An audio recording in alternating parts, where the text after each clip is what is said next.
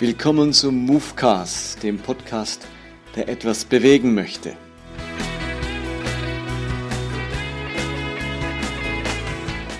Heute sind wir bei Episode 84. Stimmt nicht, es ist natürlich 85. Mein Name ist Martin Benz und jetzt geht's los.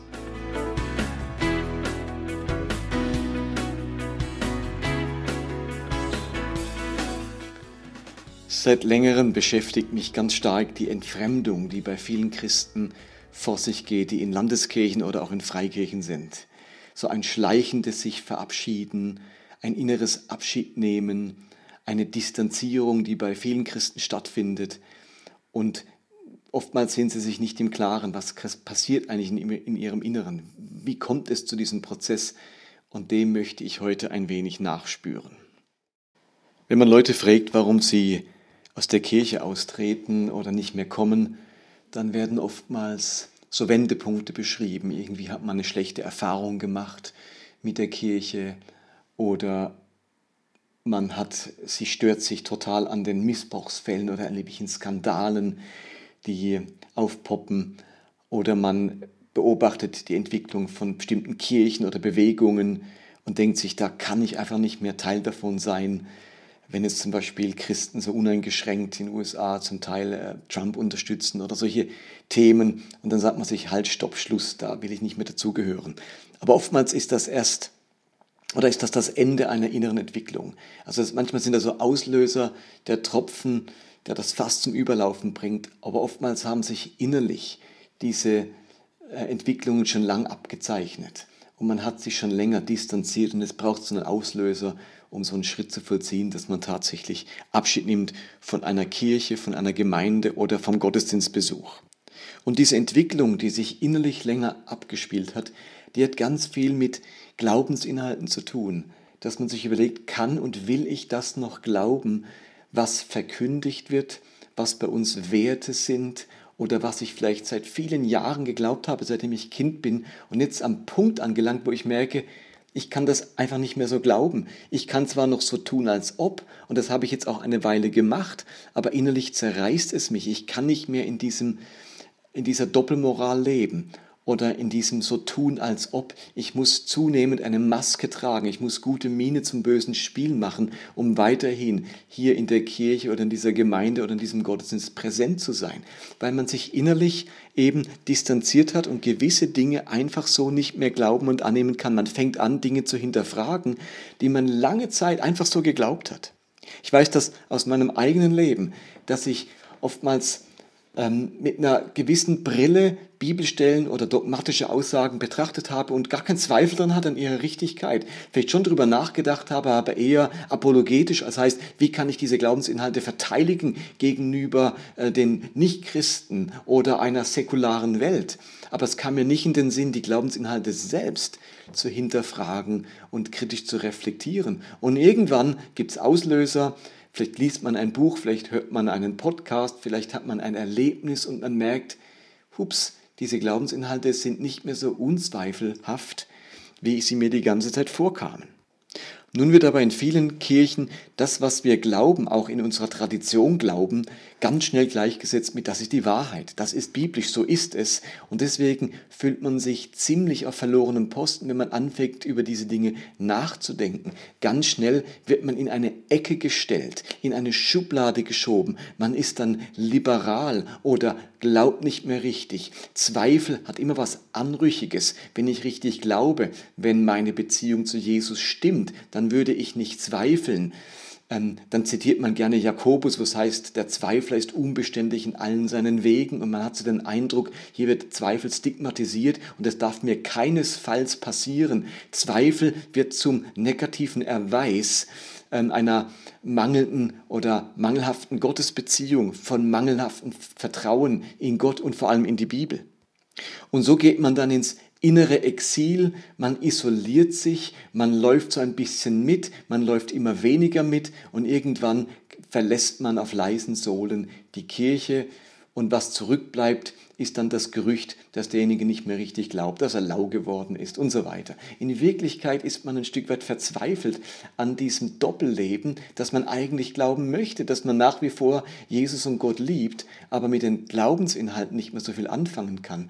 Und die Frage ist, bleibt dann nur der Exodus aus der Gemeinde, bleibt dann nur das Verlassen? Ähm, wie, wie könnte man damit umgehen? Und nun gibt es eine wachsende Zahl Christen, denen das so geht, die das so erleben und die sich nicht länger leise verabschieden wollen, die sich finden, die sich sammeln, die plötzlich Sprachrohre finden, Identifikationsfiguren, die diesem Gefühl und diesem Erlebnis eine Sprache geben, die das zum Ausdruck bringen. Und plötzlich merke ich, es gibt ja noch andere, denen es so geht. Wie wäre es, wenn wir uns irgendwie zusammentun, wenn wir uns austauschen, wenn wir uns in unserer inneren Not unterstützen könnten? Und so entstehen neue Bewegungen, auch neue digitale Gruppierungen, die sich um bestimmte Podcasts oder Literatur herum oder bestimmte Konferenzen herum sammeln. Ähm, dann geht man, was weiß ich, zu Worthaus und sammelt sich dort und es tut nicht nur gut, solche Vorträge dann zu hören, sondern auch mit ein Stück weit Menschen zusammen zu sein, die ähnliche Erfahrungen gemacht haben, die sich in einem ähnlichen Prozess befinden. Vielleicht hört man Hossa Talk oder vielleicht auch Movecast und denkt sich, da bin ich irgendwie in einer Welt von, von Menschen, die mich verstehen, denen es ähnlich ergeht. Für die traditionellen Kirchen sind diese Sammlungen gefährlich, sie sind suspekt. Man vermutet dort eine kleine Revolution. Das ist die Keimzelle der Auflösung von unseren Werten und unserer Dogmatik und sehr schnell werden diese Bewegungen abgekanzelt. Sie werden oft als postevangelikal bezeichnet, also Post danach, nach und evangelikal, das ist so die, die, der Dunstkreis, in dem man sich früher bewegt hat vielleicht oder aus dem man herkommt. Und postevangelikal, das sind die, die sozusagen ähm, sich weiterentwickelt haben, die das Evangelikale irgendwo verlassen haben, nicht mehr zu uns gehören und irgendetwas glauben, was, wo wir nicht sein wollen. Ähm, wo sich weiterentwickelt hat, aber für uns eine ungute Entwicklung widerspiegelt. So wird das oft tituliert oder bezeichnet.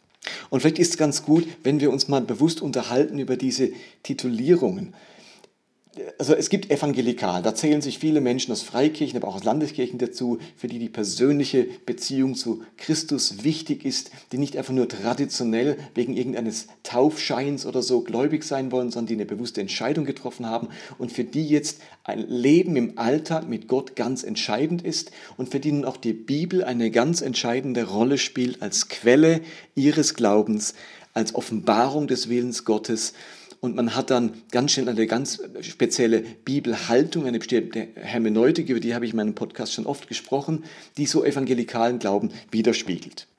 Und nun gibt es Menschen, die würde man als ex-evangelikal bezeichnen. Das heißt, die haben das evangelikale, evangelikale Lager bewusst verlassen. Das war mal Teil ihrer Welt, ihres Glaubens, vielleicht in ihrer Teenager- oder Jugendzeit. Und dann kam vielleicht durch eine berufliche oder familiäre Entwicklung der Punkt, wo man sagt, damit kann ich heute nichts mehr anfangen. Ich verlasse dieses Lager, ich gehöre da nicht mehr dazu. Das ist Teil meines Lebens. So wie ich mal Student an dieser Uni war, so war ich mal Mitglied in dieser Kirche, aber ich bin ein Ex-Evangelikal. Ich gehöre nicht mehr dazu. Ex wie raus da, ich gehöre nicht mehr dazu.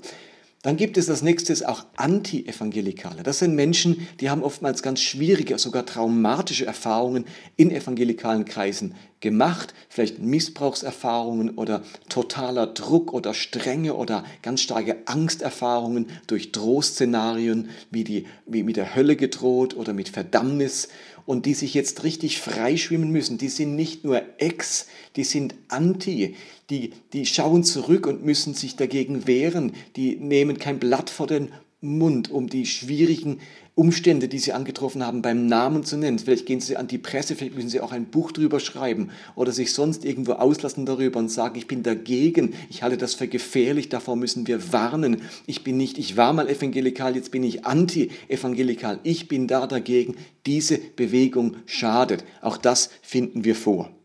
Und ich möchte diese Menschen keinesfalls einfach verurteilen. Viele von denen haben tatsächlich traumatische Erfahrungen gemacht in ihrer Kindheit, wurden, äh, haben ein Stück weit eine Art Mobbing erlebt, durch ihre Andersartigkeit, vielleicht durch ihre sexuelle Orientierung oder haben ein ganz, ganz strenges Elternhaus gehabt und haben da wirklich Schaden genommen. Und dass die sich heute auch dagegen stellen, dafür habe ich Verständnis, auch wenn es dann oftmals das Pendel in die andere Richtung schlägt und dann auch vieles negativ beurteilt war, wo, wo wird, wo vielleicht gar nicht so negativ war.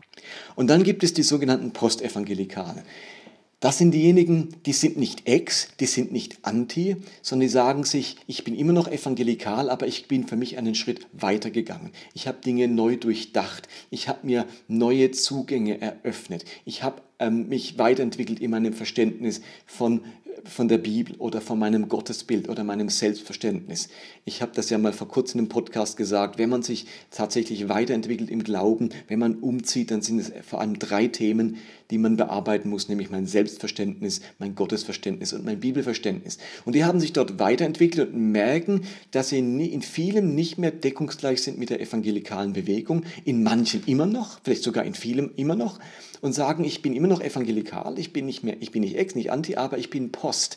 Ich bin weiter, einen Schritt weiter gegangen. Ähm, ich bin in einer, in einer Phase, die für mich ein Stück weit äh, danach kommt, nach dem, was ich mal geglaubt habe.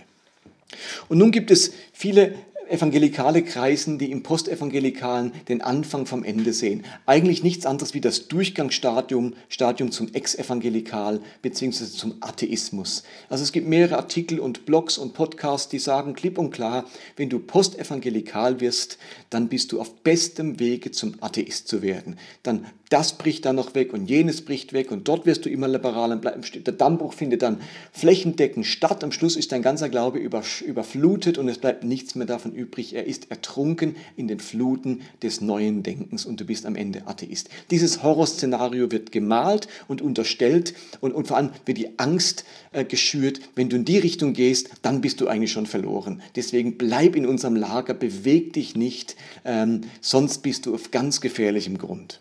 Aus dem Grund fände ich es einfach mal ganz hilfreich zu überlegen, was macht eigentlich postevangelikales Denken aus?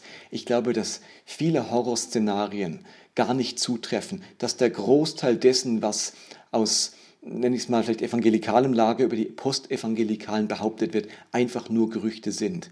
Ähm, Schauermärchen, so gar nicht stimmt. Und ich würde das gerne klären durch einen Artikel, von Lukas Amstutz, den er in der Bienenberg-Zeitschrift veröffentlicht hat. Die Zeitschrift, ähm, das ist die äh, Bienenberg-Magazin äh, Winter, Frühling 2020, also das ganz aktuelle Magazin. Und dort beschäftigt sich Lukas Amstutz, der Theologe ist und Vorsitzender der Geschäftsleitung des Bienenbergs, also einer Ausbildungsstätte der Mennoniten, der mennonitischen Bewegung, ähm, schreibt einen Artikel, was eigentlich postevangelikal ist. Er zeichnet wunderbar in, dieser, in diesem Artikel nach, wie diese Entwicklung stattfindet, so schleichend sich äh, zu verabschieden, äh, Kirchenaustritte und was dahinter steckt. Und er schreibt nun Folgendes, und da lese ich euch jetzt einfach ein bisschen was vor. Ich verlinke den Artikel auch in den Show Notes, dann könnt ihr das selbst nochmal nachlesen. Er schreibt, auch in Freikirchen entfremden sich Menschen von ihrem bisher Geglaubten und verabschieden sich von ihrer Gemeinde. Das gab es schon immer, ein neues Phänomen ist allerdings, dass zunehmend Stimmen laut werden, die in solchen Entwicklungs- oder Entfremdungsprozessen eine Chance sehen, neu zu entdecken, was sich als glaubenswert erweist. Diese Stimmen werden meist als progressiv oder postevangelikal bezeichnet. Gemeinsam ist ihnen eine tiefe Unruhe über traditionell freikirchliche Glaubensinhalte und Formen. Vor allem die folgenden Punkte stehen dabei besonders im Fokus.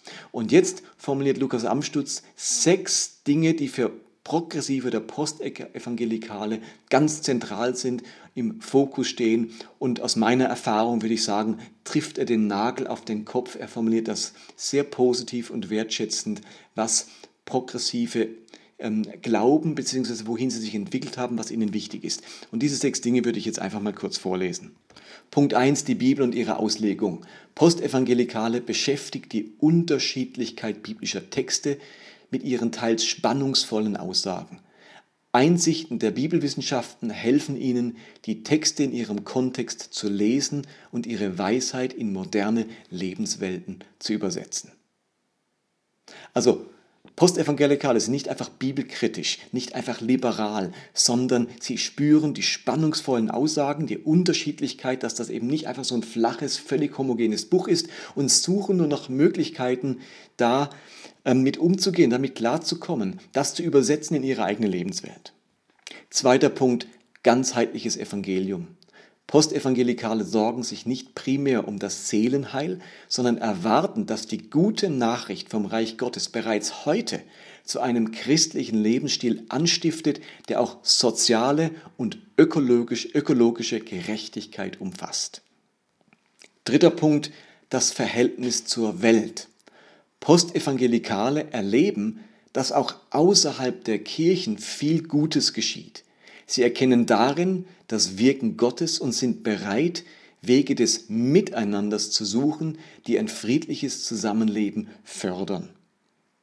Bei dem Punkt wird ganz oft der Vorwurf, laut, dass Postevangelikale synkretistisch sind. Alle Religionen sind das Gleiche. Es braucht eigentlich Jesus nicht mehr, es braucht das Kreuz nicht mehr. Hauptsache, wir alle suchen das Gute. Das ist eine Fehleinschätzung. Es geht um ein friedliches Miteinander, um Wege des Zusammenlebens zu finden, um die typische Feindschaft und Verurteilung aufzubrechen. Zudem hat Jesus uns immer wieder ganz stark davor gewarnt, einander zu richten, andere zu richten. Gerade das steht uns nicht zu. Und deswegen ist dieses friedliche Miteinander so zentral. Viertens, Gemeinschaft vor Strukturen.